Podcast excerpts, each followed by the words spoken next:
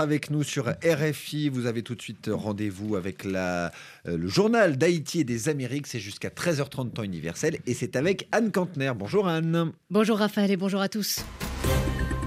Inéluctable et déprimant, voilà comment le New York Times qualifie la victoire de Donald Trump hier. Très confortable victoire à la première primaire du Parti républicain.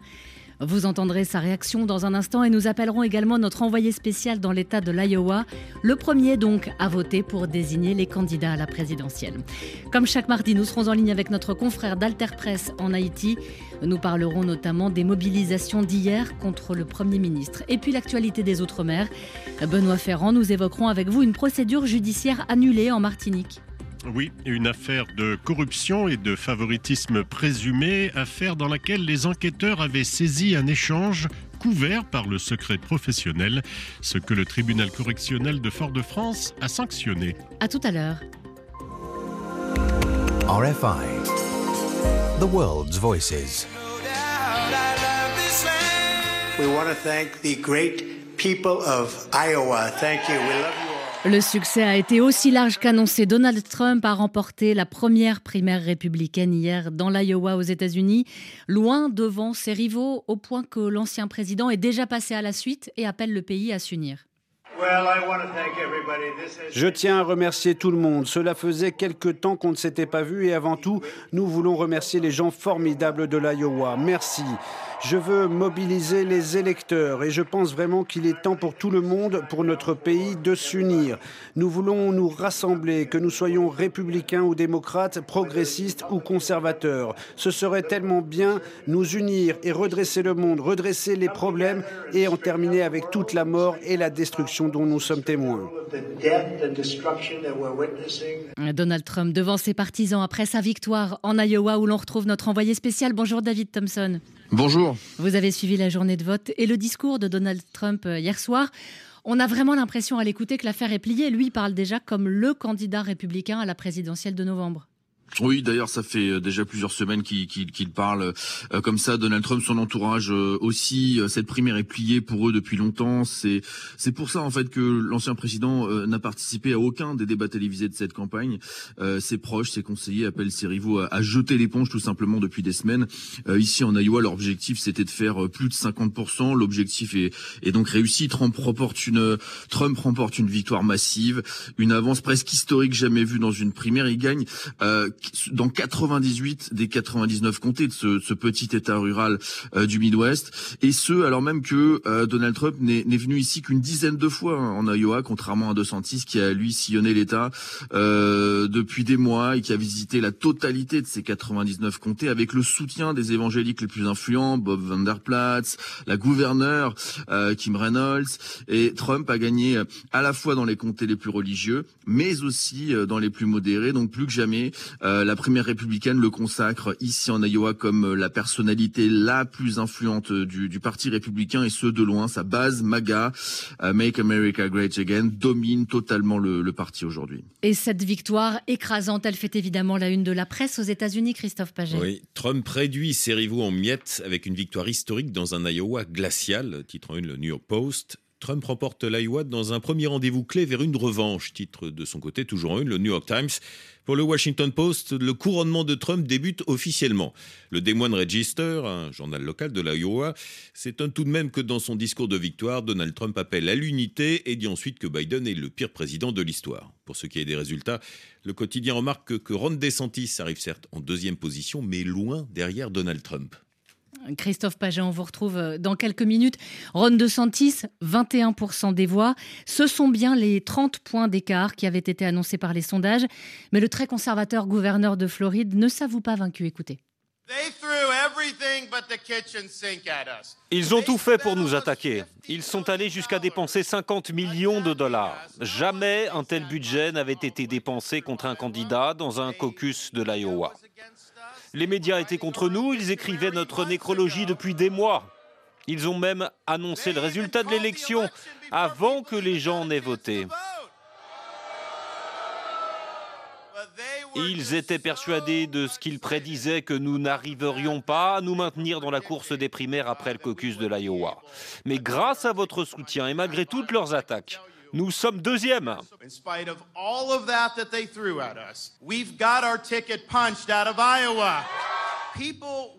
Parce que les gens veulent de l'espoir pour l'avenir de ce pays. Et c'est ce que nous représentons. Nous représentons une chance d'inverser la folie à laquelle nous assistons, d'inverser le déclin de ce pays, de faire naître une nouvelle liberté et de retrouver le bon sens. C'est cela que nous allons faire. Voilà pour le discours, pour l'affichage. Mais dans les faits, Ron DeSantis est plutôt mal engagé, lui qui avait vraiment tout misé sur l'Iowa, lui qui avait sillonné absolument tous les comtés ces dernières semaines. Je vous propose d'écouter sur ce point l'analyse de la politologue Nicole Bacharan. Alors, je ne crois pas du tout que la campagne de Ron DeSantis soit relancée parce que lui avait tout parié sur l'Iowa. Il a dépensé énormément d'argent, il y a passé énormément de temps, il a visité les 99 comtés de cet État, qui est un grand État et qui est surtout un État rural. Il est allé dans les pubs, il est allé dans les écoles, il est allé dans les rassemblements de fermiers. Et donc, en fait, ça n'est pas un, très bon score pour un tel investissement. Et ensuite, l'étape suivante, le 23 janvier, c'est le New Hampshire, un État qui est plus modéré, moins religieux. Donc en fait, DeSantis est en position difficile. Voilà la politologue euh, Nicole Bacharan, Ron DeSantis donc moins bien engagé nettement que ce qu'il laisse entendre. Mais il y avait d'autres candidats hier, dont euh, Vivek Ramaswamy. Vous nous le disiez tout à l'heure, David Thompson, que Donald Trump avait appelé les autres candidats, tous en fait, à jeter l'éponge. Et c'est ce qu'a fait celui qui était présenté il y a encore euh, peu de temps comme l'étoile filante du Parti républicain. Qu'est-ce qu'il peut y avoir comme conséquence pour la suite de la campagne et pour Donald Trump, David? Euh, la, la, Vivek Ramaswamy était euh, depuis le début de cette campagne un, satellite de, de, Donald Trump. À aucun moment il n'a émis euh, la moindre critique contre l'ancien président. Donc son désistement en faveur de Trump est, est tout à fait logique et ses voix vont mécaniquement se reporter sur sur sur l'ancien président. Le, le, gouverneur de Floride lui sauve à peine l'honneur en Iowa. la grande crainte de ses équipes c'était de finir en troisième position derrière Nikki Haley parce que ça aurait signifié tout simplement la fin de sa campagne immédiatement.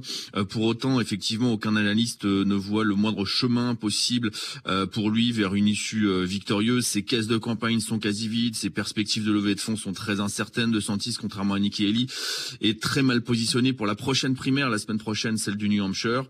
C'est un État plus modéré, plus éduqué, moins religieux. Or, lui a fait campagne à la droite de Trump, lui reprochant de ne pas être assez conservateur, une ligne politique qui ne passe pas évidemment avec les électeurs du New Hampshire. D'ailleurs, De Santis le sait bien.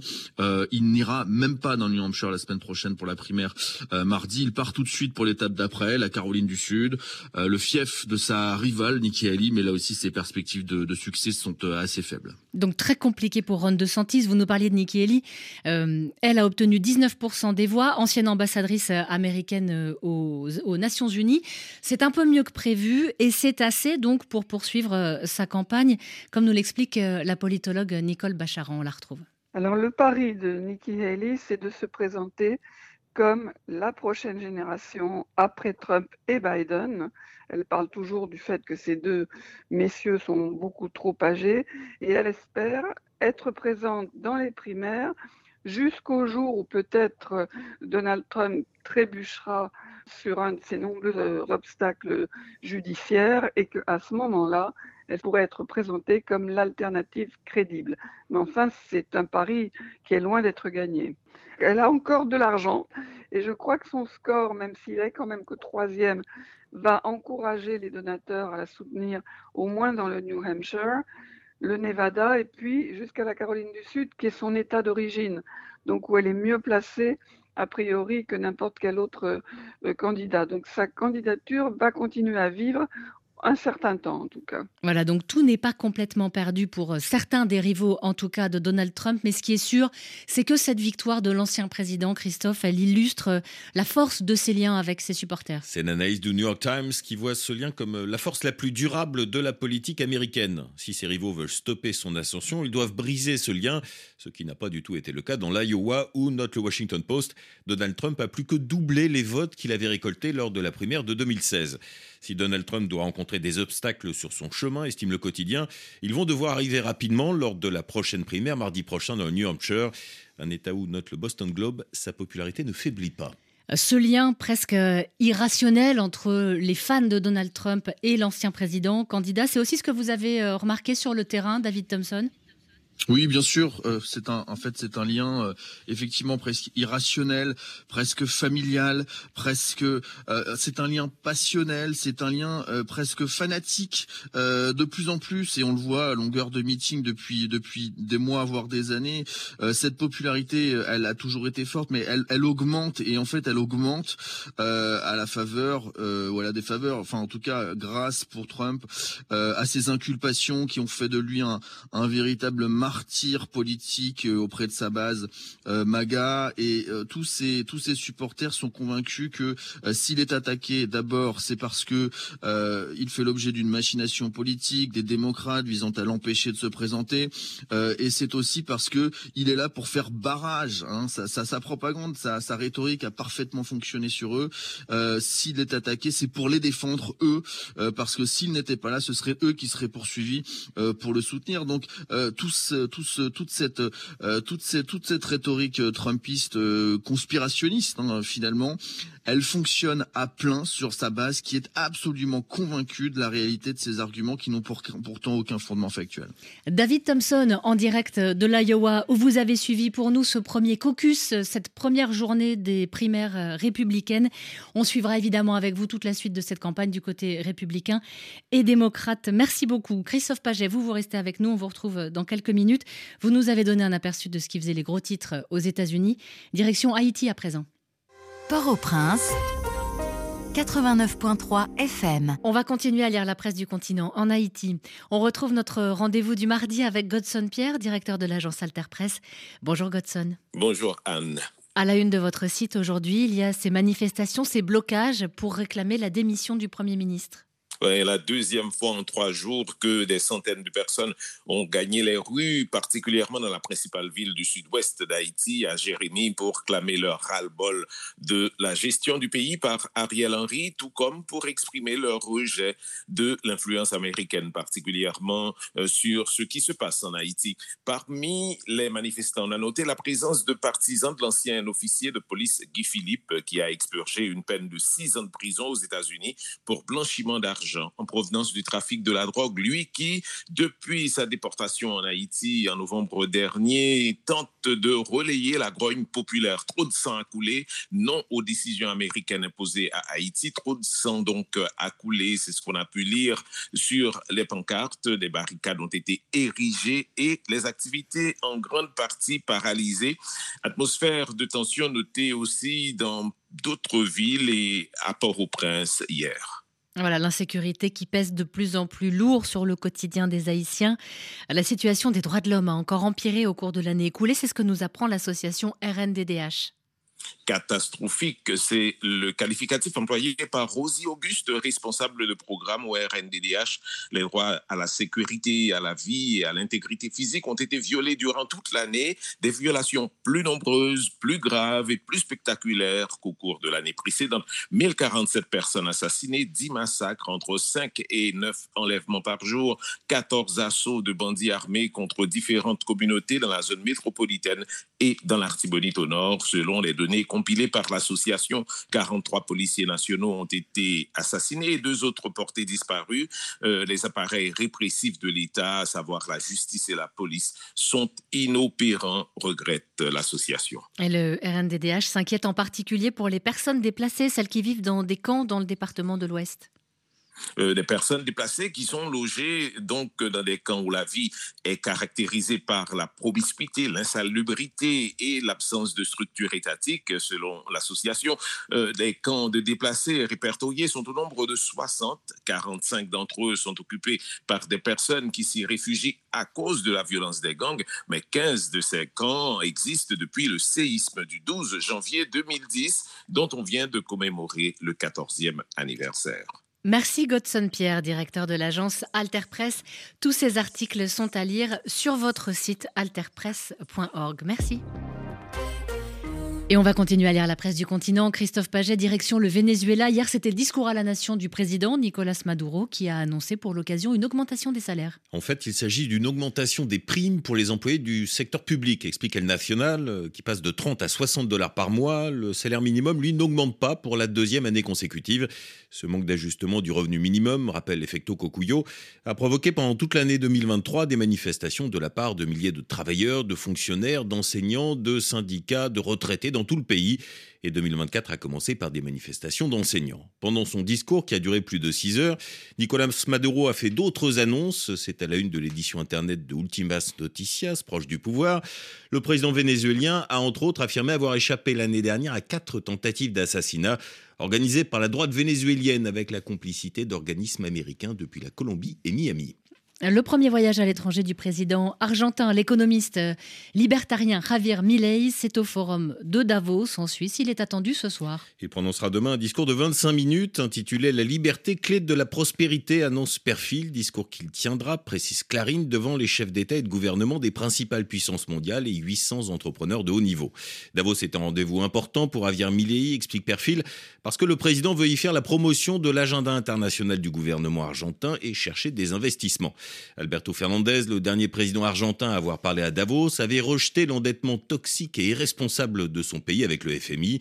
Après deux ans d'absence, l'Argentine est donc de retour avec un Javier Milei qui, lui, a rendez-vous demain avec la directrice du FMI, Kristalina Georgieva, annonce Parina Doce. Christophe Paget pour la revue de presse à retrouver sur Internet, bien sûr, www.rfi.fr. Le journal de l'Outre-mer.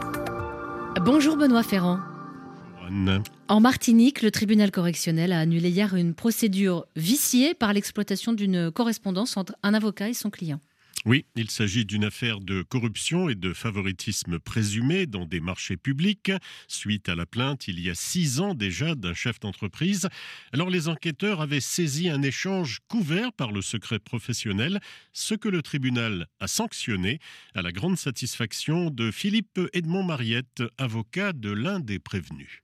Il faut se réjouir de cette décision qui conforte le fait que entre un client et son avocat, c'est comme une confession religieuse. Personne n'a vocation à prendre les supports qui ont été établis à l'occasion pour les verser dans une procédure pénale ou dans une procédure civile, quelle qu'elle soit. Le secret professionnel de l'avocat doit être préservé en tout lieu et en tout temps. C'est sans doute au bénéfice de tous ceux qui étaient poursuivis, mais il faut se réjouir d'une chose, c'est que ces textes-là ne sont pas mis pour protéger des gens qui seraient des délinquants. Ils sont pris pour protéger l'honnête homme qui demain peut être caution ou sujet à une procédure judiciaire et se retrouver embarqué parce qu'on n'aurait pas respecté les règles de forme. Un juriste allemand, Hering, disait La forme, c'est la sœur jumelle de la liberté. Direction la Guadeloupe avec un bonnet d'âne pour l'aéroport Paul Caraïbe, numéro 2 du palmarès des aéroports français ayant enregistré le plus de retard durant les fêtes de fin d'année. Peggy Robert. Un vol sur quatre a décollé en retard à Noël à Pointe-à-Pitre. Selon Flightright, 20 vols sur 76 sont partis avec au moins 15 minutes de retard de l'aéroport Paul Caraïbe entre le 22 décembre 2023, premier jour des vacances de Noël, et le vendredi 5 janvier 2024. Cela représente précisément 26,32% des vols. Des chiffres qui placent Paul Caraïbe au deuxième rang des aéroports français avec le plus de vols retardés. Au premier rang, loin de devant l'aéroport de Grenoble, 45,24% de vols en retard sur la même période. En bas du tableau, qu'il faudrait en fait lire à l'envers, figurent les aéroports les plus ponctuels. On y trouve les deux aéroports, Corse, Ajaccio et Bastia. À noter, aucun autre aéroport d'outre-mer, mis à part la Guadeloupe, ne figure parmi les 20 aéroports de ce classement. Pour Flightright, qui se présente comme le leader européen sur le marché des droits des passagers aériens, cette situation s'explique par la hausse du nombre de passagers à cette période de l'année, donc les fêtes de Noël, par le nombre de grèves dans l'aérien, les pénuries de personnel, la congestion du trafic aérien, il y a généralement plus de vols programmés à cette période, ou encore par les conditions météo. Bon après-midi, Anne. À demain. À demain, Benoît Ferrand. Merci à tous d'avoir été avec nous. On se retrouve à partir de 13h10 temps universel et d'ici là sur euh, l'application RFI Pure Radio. Restez avec nous. Dans un instant, Pascal Paradou reçoit l'auteur Mohamed Nourouana, né sur les rives du Lac Tchad, exilé en Libye où il a été contraint à l'esclavage. Il a fui ensuite en